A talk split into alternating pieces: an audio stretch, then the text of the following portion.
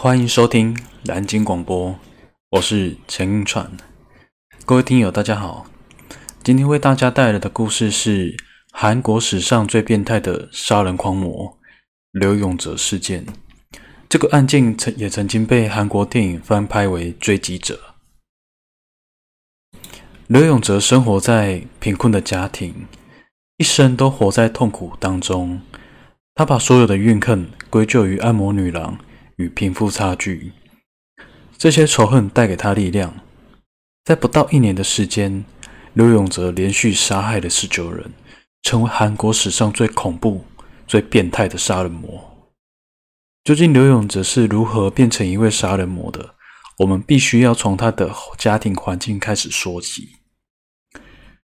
刘永哲的父母主要的工作都是体力活，或者是替人打零工。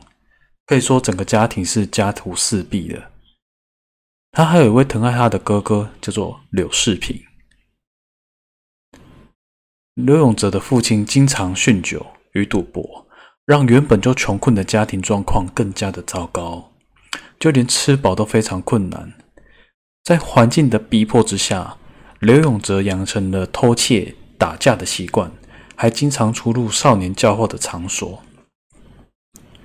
在高中毕业后一年，刘永哲的父亲因为癫痫症去世，哥哥后来也被确认患有癫痫症，这让刘永哲认为自己很有可能也患上了癫痫症，让他经常活在恐惧当中。一九九零年，刘永哲与朴明珍结婚，朴明珍是按摩女郎，他们共同生下了一位孩子。婚后的刘永哲并没有改窃改变偷窃的习惯，直到一九九四年，哥哥也因为癫痫症去世了。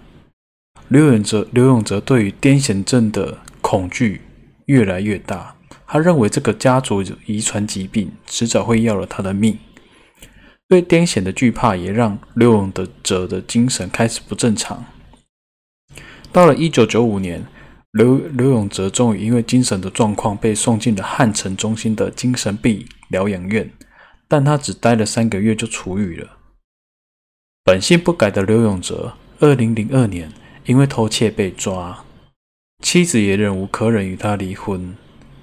一年以后，刘永哲出狱了，但他把身上所有发生的悲剧都怪罪到贫穷身上，就是因为那么的贫穷，才会让他那么的凄惨。他同时也憎恨所有的按摩女与有钱人。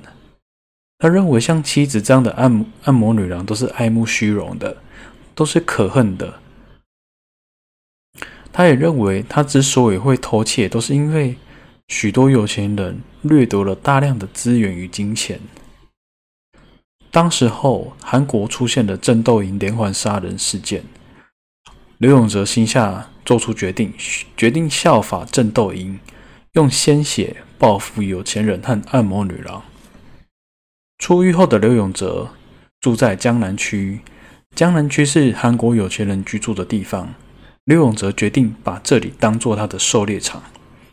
刘永刘永哲第一次犯案是在二零零三年九月二十四日，他伪装成检修工人，刚进门就用事先准备好的钉锤。将七十三岁的李明华以及六十八岁的夫人李珍玉砸死。从第一次案件到第四次案件，刘永哲都是锁定有钱的老人，他都会趁着家中年轻人不在的时候，伪装成检修工人、推销工人或是送信工人，在进入住家之后将全家灭口。而从第五案到第十三案，刘永哲将目标转向按摩女郎。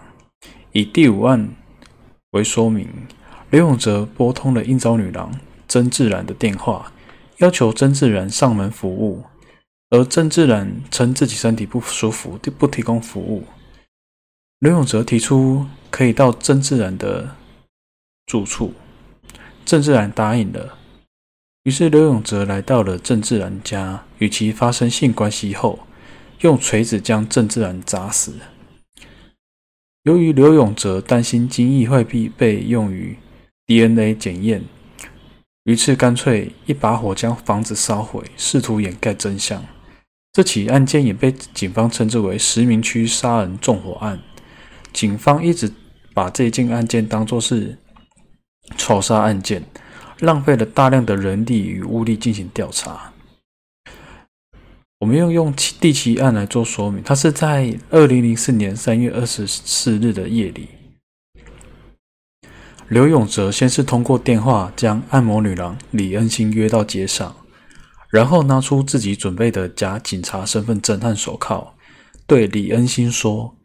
我是被警方派来调查你们这些风尘女子的，请你上车和我走一趟，然后将李恩心带到住处，先是用茶锤子砸死之后再分尸食用，最后将尸体装在黑色塑料袋中，并掩埋在凤元寺的后山上。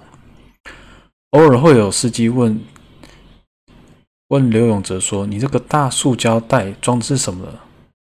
刘永哲就会说自己是屠夫。这是送到饭店的一点牛羊肉。刘永哲犯下第十三案的时候，也是最最后一案，是在二零零四年的六月九日。因为他已经连续两次邀约并杀害华天花丛按摩院的按摩女郎。当他第三次拨打这家按摩店的电话的时候，可能是按摩店的老板已经记住了他的电话号码，又或者老板记得刘永哲的声音。因为前面已经有两位按摩女郎失踪，所以老板选择了报警。这一次，刘永哲与老板约在汉城老古洞一家酒吧后的巷子里面，等来的却不是按摩女郎，而是汉城警察厅的警察。在二零零四年七月十八日，韩国警方对外宣称，涉嫌杀害十九人的连环杀手刘永哲已经被警方逮捕。他交代了自己作案的所有数目和细节。二零零四年七月二十九日，天空下起大雨，警方带着刘永哲前往凤元寺后山指认现场。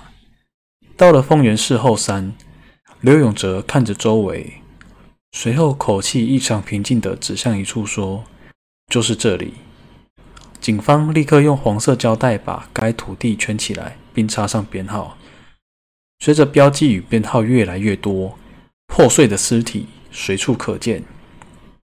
警方一共挖出了八具女性尸体。另外，在刘永哲家中，警方在冰箱里找到数块煮过的人肉。在刘永哲的衣柜里面，也找到了他用于作案的工具，包括砍刀、电锯、带有血迹的红色铁锤、剪刀、假的身份证。十天以后，刘永哲被送往汉城中央地方检察厅。刘永哲用粗暴的言语以和沉默来反抗检察官，同时他还拒绝喝水以及吃饭，打算以死抗争。但是在完整的证据链面前，刘永哲最终也不得不承认一切。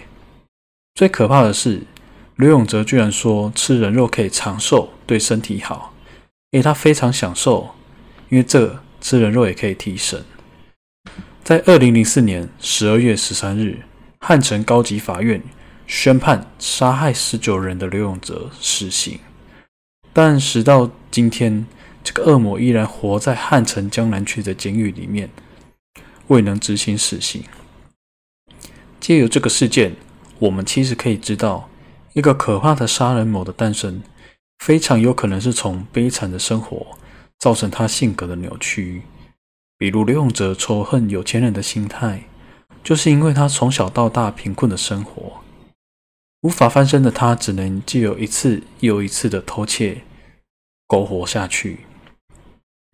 刘永哲会不断杀害按摩女郎，很有可能也是因为被情人抛弃。